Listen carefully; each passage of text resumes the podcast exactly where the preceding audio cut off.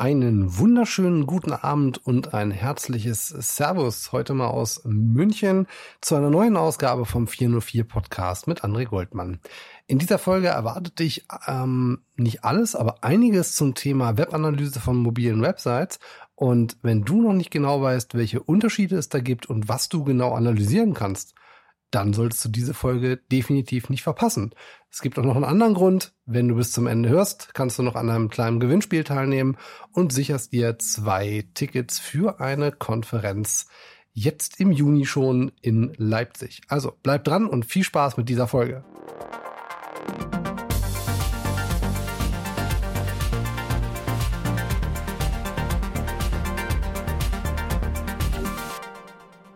Um ganz ehrlich zu sein, ich glaube, ich habe mir hier ganz schön was eingehandelt. Ich habe diese Folge Webanalyse von mobilen Websites schon eine ganze Weile vor mir hergezogen, weil ich wusste, ich will das Thema irgendwann machen, weil ich es auch für wichtig empfinde und auch sehe, was man da oft falsch macht oder auch äh, für Kennzahlen falsch ähm, interpretiert, nur weil man eben sich nicht das ganze mo mobilen Kontext mal betrachtet. Aber auf der anderen Seite ist es auch ein Thema, das ähm, über ein Audioformat vielleicht nicht so einfach ist zu übermitteln. Ich gebe mir auf jeden Fall alle Mühe und hoffe, dass du einige Dinge rausziehst, die du verarbeiten kannst, zu denen du dir Gedanken machen kannst und vor allem, die du ähm, Herrgott nochmal, wisst ihr, was mich richtig nervt? Es gibt so Wörter, die wiederhole ich innerhalb von einem Satz so zwei, drei Mal relativ häufig. Das passiert, weil ich meistens beim äh, Sprechen äh, denke und dann passieren solche Geschichten eben. Ich versuche, ähnlich wie ich meine M's abstellen konnte, auch diese Doppelungen von Wörtern zu reduzieren. Ich hoffe, ihr achtet da jetzt nicht ständig drauf, weil wenn man mit der Nase drauf gedrückt wird, dann kriegt man das meistens äh, sehr genau mit. Ich versuche mir einfach das ein wenig ähm, abzugewöhnen. Ja, wir sprechen jetzt zumindest zum Thema mobile Analyse. Nicht mobil gemacht, sondern eben die Analyse von mobilen Websites. Und ich, ich habe das Gefühl, dass, dass da einfach das Ganze sehr oft sehr stiefmütterlich behandelt wird. Das könnte zum einen eben daran liegen, dass noch nicht alle so viel mobilen Traffic auf ihren Websites haben. Es könnte aber auch zum anderen eben daran liegen, dass sie in der Regel sich eher doch die Desktop-Seiten anschauen. Das sehe ich relativ häufig nicht in dem Umfeld von ähm, Betreibern von Websites, die selbstverantwortlich sind oder deren Geschäftsmodell ausschließlich daraus besteht, eine äh, Website zu haben, sondern das sehe ich tatsächlich relativ häufig eben in den ähm, ja in den äh, klassischen Unternehmen, die eben auch eine Website haben. Und da habe ich auch oft den Fall, dass viele nicht die Wichtigkeit erkennen von Mobile und dementsprechend auch ihre Webanalyse eben vorrangig auf Daten oder eben auch auf ähm, ja, Beobachtungen und Interpretationen ähm, machen, wenn sie sich die Desktop-Seite oder im schlimmsten Fall sogar alles miteinander vermischt anschauen. Und da ist auch schon der erste Ansatz, den ich dir ähm, wirklich mitgeben möchte. Du kommst nicht um eine Segmentierung drumherum. Du solltest dir auf jeden Fall die wichtigsten Segmente raussuchen. Wenn du sie nicht hast, dann lege sie an. Ich kann dir dazu sagen, du hast einen Google Analytics und wenn ich jetzt von Webanalyse spreche in der nächsten halben, dreiviertel Stunde, dann spreche ich ausschließlich von Google Analytics, zumindest mal was so, wenn ich in, in was so Themen angeht, wenn ich in die Tiefe gehe von einer Software. Ähm, die Ansätze, die ich dir jetzt vorstelle, kannst du natürlich auch mit eTracker und ähm, Piwik oder was auch immer du gerade nutzt, entsprechend analysieren, sofern sie dir da zur Verfügung stehen. Aber wenn ich dir jetzt Hinweise gebe zu gewissen ähm, Berichten, dann beziehe ich mich immer auf Google Analytics. Ja, und das, was die meisten eben machen, sie machen eine Webanalyse eben ohne Segmentierung. Und das ist eben ein Problem, wenn ich eben mir Abbruchraten, mal ein ganz klassisches Beispiel anschaue, ähm, dann vermischen sich da einfach mal mobile Nutzer, die ein ganz anderes Verhalten haben mit Desktop-Nutzern und am Ende habe ich eine Summe, nämlich einen Querschnitt aus all dem, die mir am Ende nicht sagt, außer eben, dass es eine Zahl ist, die aber eben oftmals zu falschen Schlüssen führt. Ja, wenn ich jetzt eben sehe, dass zum Beispiel meine Abbruchrate relativ hoch liegt oder ich das Gefühl habe, sie liegt relativ hoch im Vergleich zum Wettbewerb und es liegt vielleicht eher darin, dass meine mobile Website so grottenschlecht ist, dann habe ich vielleicht auf der Desktop-Variante ganz gute Werte oder zumindest mal Werte, die in Ordnung sind, lasse mich aber in die ähm, falsche Richtung treiben durch diese Fehlinterpretation der entsprechenden Daten. Also von daher fang wirklich mit Segmentieren an. Schau dir wirklich an, wie viele Menschen kommen mit dem Smartphone, wie viel kommen mit dem Tablet und wie viel kommen eben mit dem Desktop auf die Website und wie verhalten die sich eben auf deiner Seite. Und da gehen wir jetzt auch schon äh, in die Tiefe, in die weiteren Berichte, die ich mir eben anschaue. Für mich ist in, in erster Instanz immer wichtig, erstmal zu erkennen, wie viele mobile Benutzer hat meine Website tatsächlich, die ich da gerade analysiere. Das ist relativ simpel rauszufinden, zumindest Analytics. Dort gibt es einen Bericht, in dem ich mir anzeigen lassen kann, wie viel Prozent meiner Besucher eben mit den Smartphones kommen, mit Tablets oder eben mit dem Desktop. Und wenn ich hier schon Auffälligkeiten habe, dass vielleicht sehr viele Menschen mit dem Smartphone kommen, dann sollte es sofort bei jedem klingeln. Da muss ich eben entsprechend die Analysen auch anders fahren und ich muss mir ganz andere Dinge anschauen. Was ich meistens mache, ähm, eigentlich immer, wenn ich Analytics-Konten anlege oder eben die, die Datenansichten, genauer gesagt, dann lege ich mir immer eine Master-Ansicht an, in der erstmal alle Daten einfließen, die in irgendeiner Art und Weise ähm, reinkommen können und habe dann noch weitere Ansichten, in denen ich entsprechende Filter aktiviert habe. Ähm, Beispiel zu nennen, ich habe immer die Ansicht mobile Nutzer und da ausschließlich Smartphone-Nutzer auch reinbezogen. Damit ich nicht immer mit Segmentieren arbeiten muss und vor allem, dass ich nicht vergesse, da irgendwelche Dinge zu analysieren oder äh, entsprechend zu aktivieren, habe ich eben diese Datenansicht für mobile Nutzer. Das könnt ihr eben erreichen, indem ihr einfach eine neue Datenansicht anlegt und einen weiteren Filter anlegt, der eben ausschließlich mobile Nutzer einschließt und alle Daten, die ihr dann in dieser Datenansicht habt, sind eben ähm, ausschließlich mobile Nutzer. Das heißt, die Daten wären, je nachdem, wie viel mobile Nutzer ihr eben habt, entweder in der Regel immer geringer als die Master-Ansicht, weil da fließt ja alles rein. Ähm, das ist wirklich zu empfehlen, das wirklich für die wichtigsten mal zu machen. Das heißt, Desktop ist klar, ähm, Mobile und eben auch Tablet. Je nachdem, was ihr für eine Zielgruppe habt, macht es auch durchaus Sinn, das Ganze nochmal zu unterteilen und vor allem auch, was für, für was für einen Traffic wir sprechen, in unterschiedliche Betriebssysteme, Android oder auch iOS, weil auch dort sind Unterschiede zu erkennen im Verhalten der Nutzer und eben auch in allen Kennzahlen, die dort einfließen, je nachdem, wie viel unterschiedliche Daten ihr eben euch unterschiedlich anschauen möchtet oder was für euch wichtig ist in der Analyse. Also arbeitet immer mit unterschiedlichen Ansichten. Dann könnt ihr euch in einer gewissen Form zumindest mal die Segmentierung sparen nach der jeweiligen Nutzergruppe, mit was für einem Gerät die eben eure Website besuchen. Ein weiterer Punkt, den ich mir da anschaue in der ähm, Analyse, sind immer die Suchbegriffe, mit denen Menschen auf meine Website gekommen sind. Wenn ihr Google Analytics zum Beispiel mit der Search Console kombiniert habt, kriegt ihr eben die Suchanfragen, die auch in der Search Console auflaufen, in Google Analytics angezeigt und könnt auch dann da zum Beispiel mit Filtern arbeiten. Ihr könnt dort eure Conversions messen, auf Basis von diesen Suchanfragen beziehungsweise dem Traffic, der eben zu einer bestimmten Suchanfrage auf eure Website gekommen ist.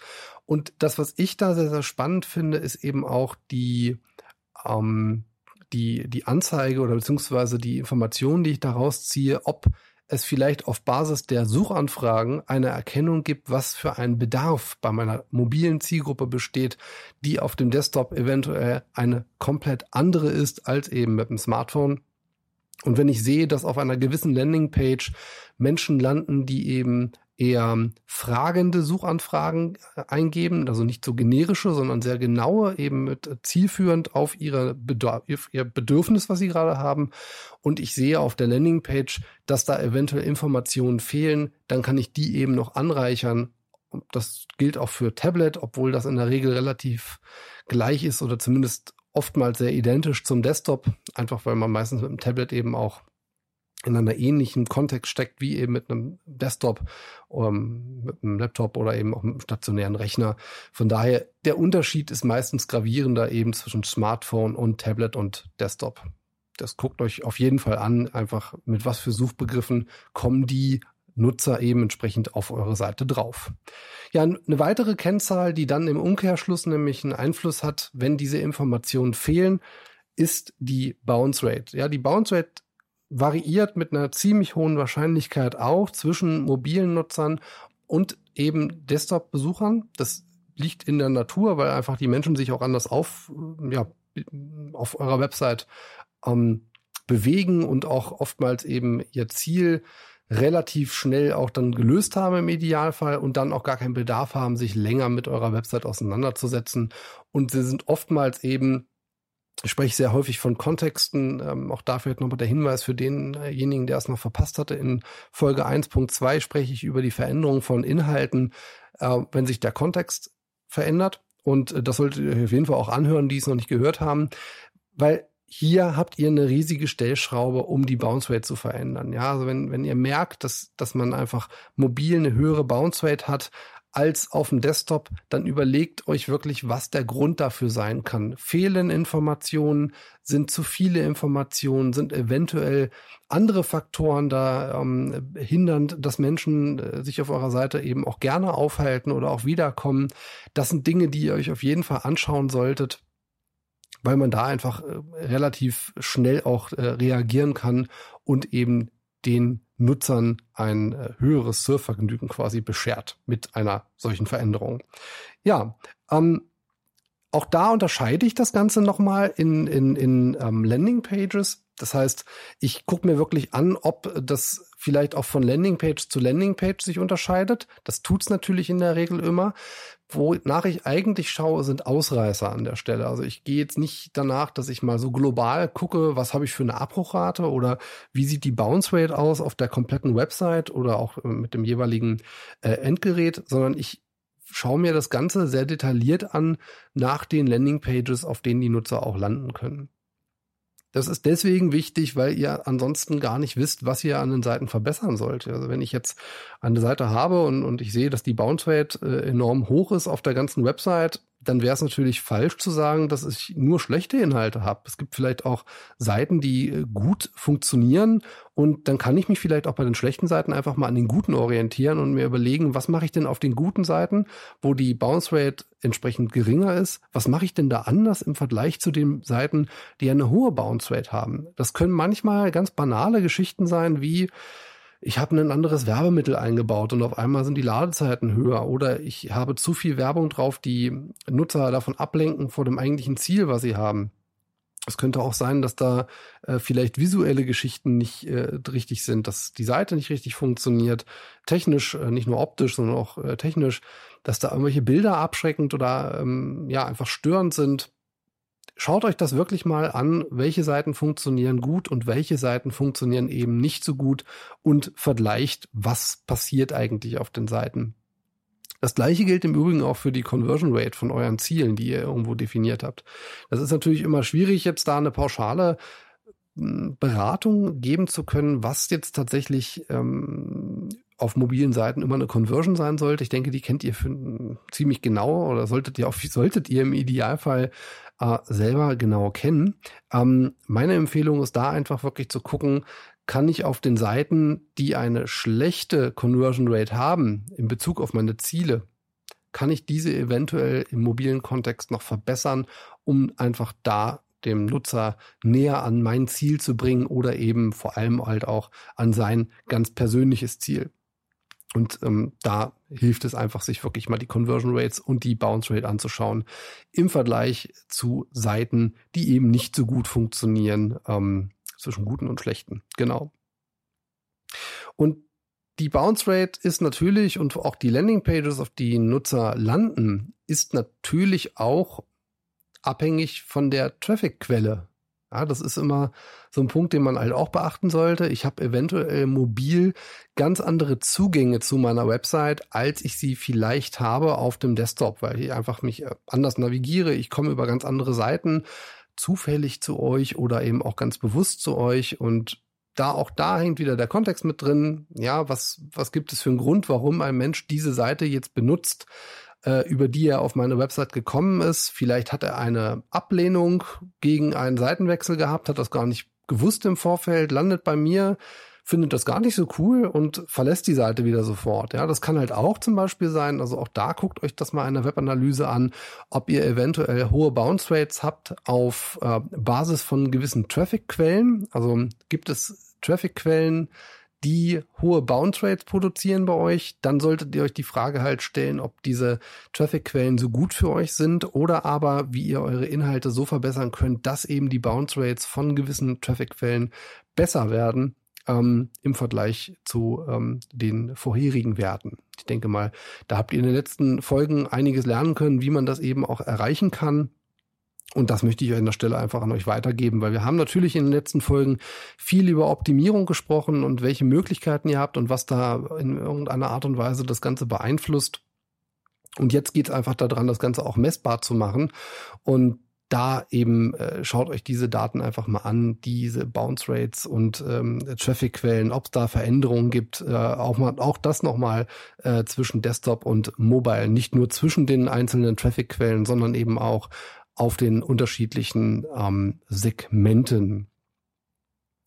Und wenn wir dann schon dabei sind, dass wir Nutzer auf der Seite haben, egal worüber sie gekommen sind, dann ist natürlich auch der Bericht mit der Seitenladegeschwindigkeit ein enorm wichtiger, wie ich finde, weil man hier auch eben das, was, was ich jetzt oftmals ähm, auch in meinen Seminaren sehe, nicht fälschlicherweise, das wäre jetzt der falsche Ausdruck, sondern vielmehr auch in diese Richtung, ähm, dass ich denke, dass da ähm, ja, ihr tut euch damit keinen Gefallen, drücken wir das mal so aus. Ähm, viele machen eine Ladezeitoptimierung, indem sie in irgendeinen Suchschlitz ähm, von irgendeins der diversen Tools, ob das jetzt PageSpeed Insights, ob das jetzt äh, SiteSpeed Tests oder äh, Pingdom oder was auch immer sein sollte, ihr habt halt immer nur so eine ja, ihr zieht quasi so ein, so ein, ihr nehmt euch irgendeine Seite und guckt, ob die äh, performant ist das ist schön und gut, wenn ihr das irgendwie macht mit einer Seite, aber ihr kriegt halt so nicht eure Schwachstellen heraus, weil ihr am Ende halt nur eine Seite herauspickt und je nachdem, wie viele ihr habt, wie viele Unterseiten ihr habt,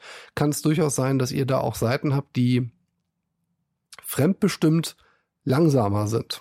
Was könnte jetzt zum Beispiel so eine Fremdbestimmung sein? Ihr habt nutzergenerierte Inhalte. Könnte zum Beispiel ein Fall sein. Ihr habt zum Beispiel eine Kommentarfunktion, ähm, wo Bilder geladen werden in den Kommentaren, meinetwegen über Gravatar oder irgendeinen der anderen äh, Discuss oder irgendeinen der anderen Anbieter. Das könnten zum Beispiel Tracking-Geschichten sein. Das könnte ähm, das könnten Nutzerbewertungen sein, die ihr bekommen habt, wo die Nutzer Bilder hochladen konnten. Das ist zum Beispiel bei uns häufig so der Fall auf 121watt.de, ähm, dass wir eben unsere Seminarteilnehmer nach dem Seminar nochmal fragen, wie sie es denn bei uns äh, fanden. Und sie haben da die Möglichkeit, ein Bild hochzuladen. Und das, was dann eben oft passiert, ist, dass ich eben äh, Fotos kriege in Postergröße, also dass ich sie mir quasi äh, wirklich riesengroß ausdrücken könnte, weil die halt so groß sind, so vier mal 500, also 400, 4000 mal 5000 5000 Pixel groß. Das ist schon enorm. Da kann ich einen Print von zwei Metern mit aufziehen. Aber das ist nicht zwingend dafür geeignet, auf einer Website zu erscheinen. Und dann passiert es halt ab und zu mal, dass es eben durchrutscht, dass eben auch so eine Stimme, ähm, weil sie eben bei uns in der Regel eben relativ schnell auch dann veröffentlicht wird, die wird dann auch, die guckt sich dann so gesehen keiner an, also zumindest nicht inhaltlich. Zumindest wird sie nicht von uns bewertet, sagen wir mal so aus. Und ähm, dann sind dann eben so eine riesigen großen Bilder online. Und das passiert eben auch, ohne dass es ähm, bei uns äh, jemand aus der Technik mitbekommt. Ergo ich oder eben mein Kollege, der Robert. Und dann haben wir eben so eine riesengroßen Bilder bei uns auf den äh, wichtigen Unterseiten von unseren Seminaren, die natürlich im Idealfall eben auch eine schnelle Ladezeit haben sollten, damit sie performant sind für unsere Nutzer und auch irgendwo für den Crawler. Und ja, das ist eben dann nicht gegeben. Und ich, wenn ich es nicht mitkriege, weil ich nicht weiß, dass da eine neue Stimme veröffentlicht wurde und ich habe auch bei weitem andere Dinge zu tun, als ständig zu gucken, ob irgendwo ein neuer Inhalt veröffentlicht wurde, dann kriege ich das nicht mit. Und wenn ich so eine Seite nicht zufällig mal in einem Seminar oder irgendwie auch äh, in, während der ganz normalen Arbeit mal kontrolliere auf ihre Seitenladegeschwindigkeit, dann kriege ich es halt gar nicht mit, dass die Seite so groß ist. Und das ich kann halt nicht eine Stichprobe hoffen, dass ich irgendwie schlechte Stichproben ziehe. Ähm, und da hilft mir eben Analytics, dass ich eben diese Seitentimings in den Berichten sehen kann. Ich kann das Ganze absteigen und sortieren nach Seitenladegeschwindigkeit und sehe dann da auch meine Ausreißer. Dann haben wir durchaus mal so Seiten drin mit 10, 15 Sekunden an Ladezeiten. Und da weiß ich sofort, da muss ich ran. Ich weiß oftmals schon, ich kenne halt unsere Seiten und weiß, was das, was, welche, welche ein, also quasi welche Einstiege es sein könnten, die eben die Seite langsamer machen. Und in der Regel sind es dann eben auch wirklich diese Bilder von den ähm, Erfahrungsberichten. Und die mache ich dann einfach kleiner und danach ist das ganze Thema auch schon wieder erledigt. Und das mache ich einmal im Monat, dann schaue ich mir eben diese Seitenladegeschwindigkeiten an, gucke, wo es wirklich gerade brennt und ja, brennt im wahrsten Sinne. Hier fährt der Krankenwagen oder die Feuerwehr gerade lang. ähm, und danach ist das Thema eigentlich gegessen. Ähm, Moment mal. Ist hier wirklich eine belebte Straße. Ähm, aber auch sehr schön hier. Arcona Living kann ich nur empfehlen in München, wenn ihr mal hier seid. Ähm, ist eigentlich sehr, sehr schönes Hotel. Ja, ähm, also wir waren eben bei Sidespeed. Schaut euch das wirklich in Analytics mal an und findet die negativen Perlen heraus und optimiert diese eben auf ihre Geschwindigkeit.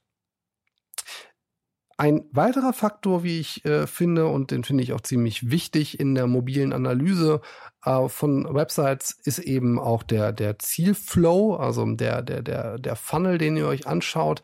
Ähm, indem ihr eben eure einzelnen Schritte definiert habt, die zu eurem Ziel führen können. Ja, das ist bei uns zum Beispiel eine klassische Seminaranmeldung. Die startet auf einer Seminarunterseite, geht auf das ähm, Formular zur Anmeldung. Das ist bei uns in zwei Schritten, wenn mich nicht alles täuscht. Und danach haben wir eine Vielen Dank-Seite. Und Innerhalb der zwei Schritte gibt es natürlich einige Faktoren, die man ausfüllen kann und auch ausfüllen muss, sonst kann man sich nicht anmelden.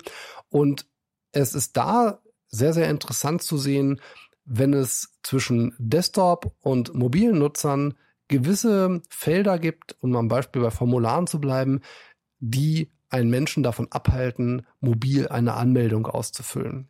Das kann, bei uns wird es jetzt nicht verlangt, aber wenn ihr jetzt zum Beispiel einen klassischen Online-Shop habt, der verschiedene Zahlungsmöglichkeiten anbietet und ihr habt zum Beispiel auf dem Desktop viele Nutzer, die PayPal nutzen oder eben auch alle äh, anderen Sofortbezahlmöglichkeiten, wo man eben noch eine, einen, anderen Zugang braucht oder eben auch noch mal ein, ein TAN-Gerät oder irgendwas in der Form, dass man, was man nicht gerade zufällig eh zur Hand hat, ähm, dann kann man hier oftmals feststellen, an welchen Stellen es vielleicht mobil eher hakt und welche Sachen tatsächlich die Conversion beeinflussen können. Also wenn ich zum Beispiel nur PayPal oder äh, Sofortkauf, ich glaube beim Sofortkauf muss ich ein TAN-Gerät dabei haben und wenn ich nur diese Bezahlmöglichkeit anbiete, dann kann es durchaus sein, dass das eben gerade ein riesiger Conversion Killer ist, wenn ich einen Online-Shop habe, der nur diese Bezahlmöglichkeit zur Verfügung stellt, die eben ein zweites Gerät benötigen oder eben eine, eine andere Funktionalität, ähm, die mein Telefon als solches nicht ausführen kann. Da solltet ihr wirklich drüber nachdenken ähm, und das auch in der Analyse euch anschauen, ob es eventuell Bereiche auf eurer Website gibt, die wirklich Ziel, also hindernd sind, dass man das Ziel auch wirklich erreichen kann bei euch auf der Website und dass das euch eben auch äh, zugute kommt, dass ihr eben wisst, was man mobil kann und was man eben nicht mobil kann. Ja, ich habe versucht, einige Ansätze mal zu skizzieren, die ich mir eben anschaue, wenn ich eine Website auf mobile Sachen kontrolliere. Mein persönliches Gefühl ist ganz ehrlich, dass das ein bisschen schwierig war zu darzustellen, das, das Thema, weil man viele Sachen eben wirklich auch gerne zeigen müsste. Ich glaube, ein äh, Screencast wäre an der Stelle besser angebracht.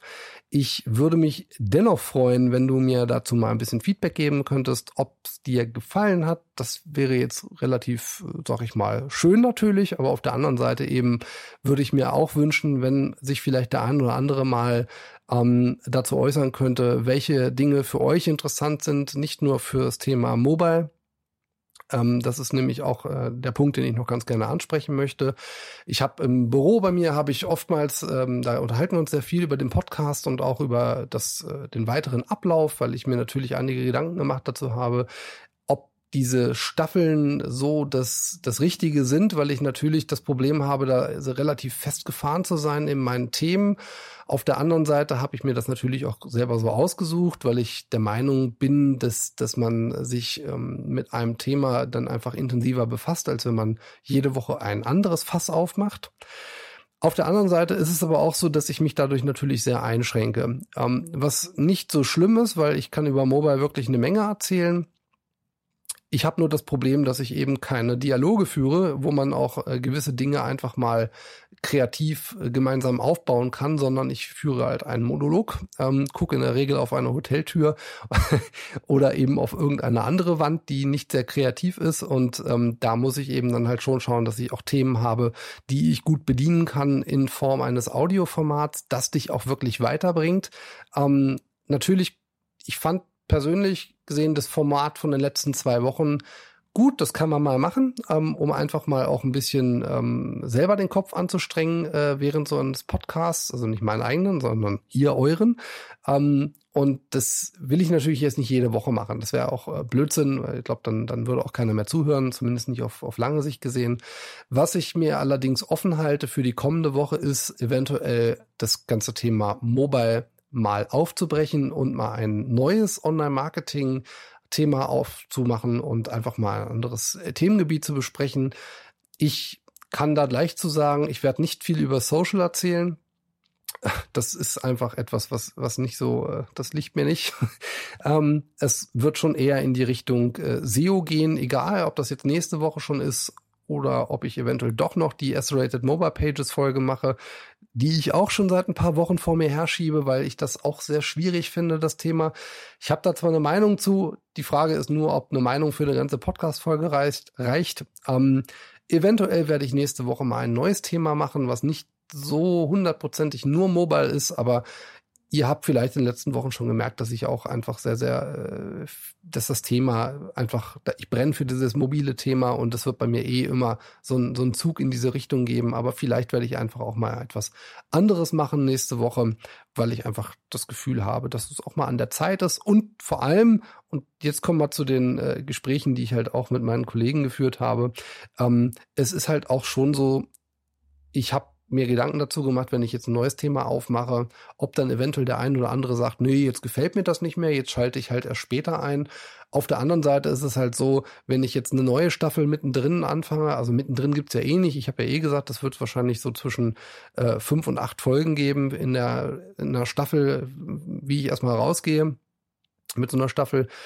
Und ob ich jetzt mit einem neuen Thema anfange oder eben erst in drei, vier Folgen, das würde wahrscheinlich auch nichts ändern. Wer dann eben glaubt, dass ihm nichts mehr, dass es ihm nichts mehr bringt, mir zuzuhören oder eben sich Gedanken zu den Themen zu machen, die ich anspreche, da kann ich dann leider nichts dran ändern. Es würde mich natürlich immer freuen, wenn alle dranbleiben. Ähm, ich bin gespannt, ob ich kommende Woche Accelerated Mobile Pages mache oder ob ich mir wirklich etwas überlege, über das ich einfach mal sprechen möchte, weil ich einfach das Gefühl habe, dass man darüber sprechen sollte, dass man sich dazu Gedanken machen muss und dass es euch auch weiterbringt, wenn ihr das eben hört und ähm, wenn, wenn, wenn das, was ich eben erzähle, euch auch in einer gewissen Form inspiriert und ja eben eure Website immer ein Stück besser macht. Und eingangs habe ich schon gesagt, es gibt in dieser Folge noch etwas zu gewinnen.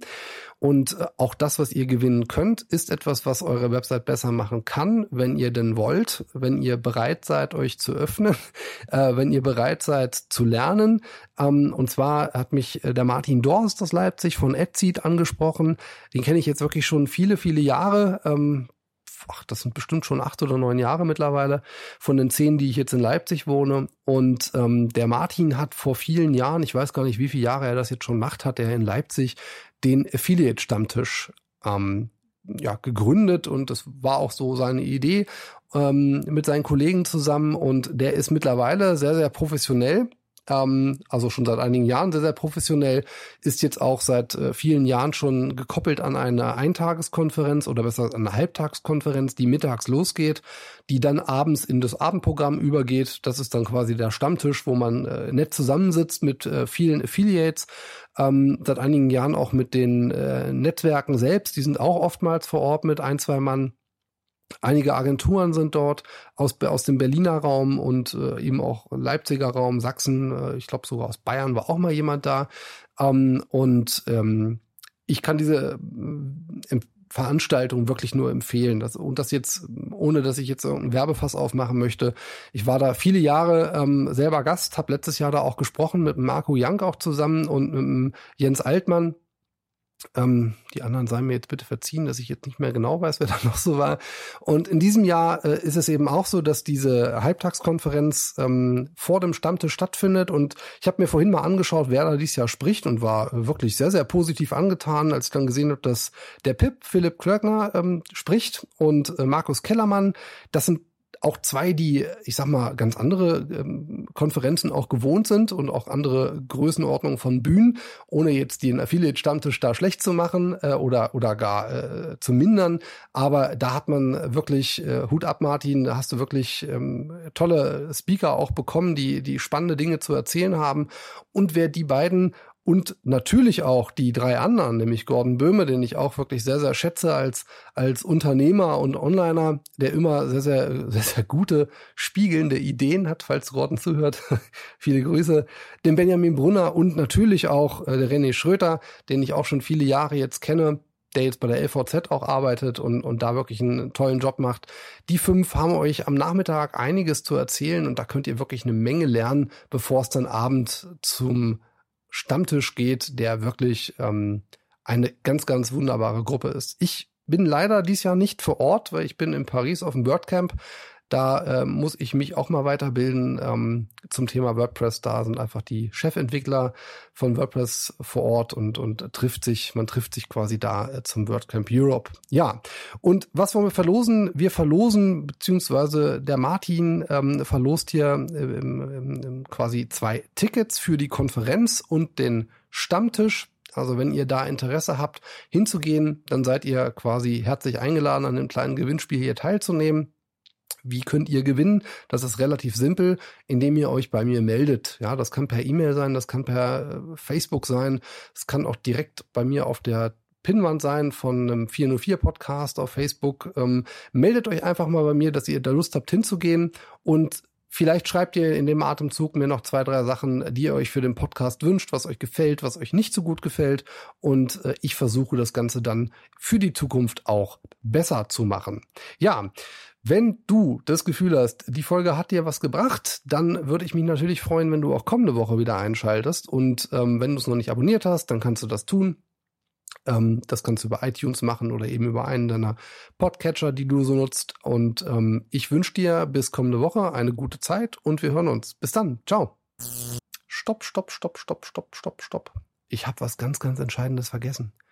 Der Affiliate-Stammtisch, der ist natürlich am 16.06. in der Moritzbastei in Leipzig. Und wenn du an dem Gewinnspiel teilnehmen willst und gewinnen möchtest, dann solltest du bis kommende Woche Donnerstag dich bei mir gemeldet haben.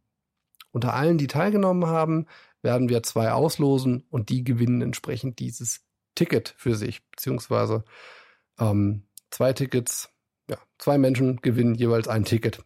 ich wünsche dir was. Mach's gut. Tschüss.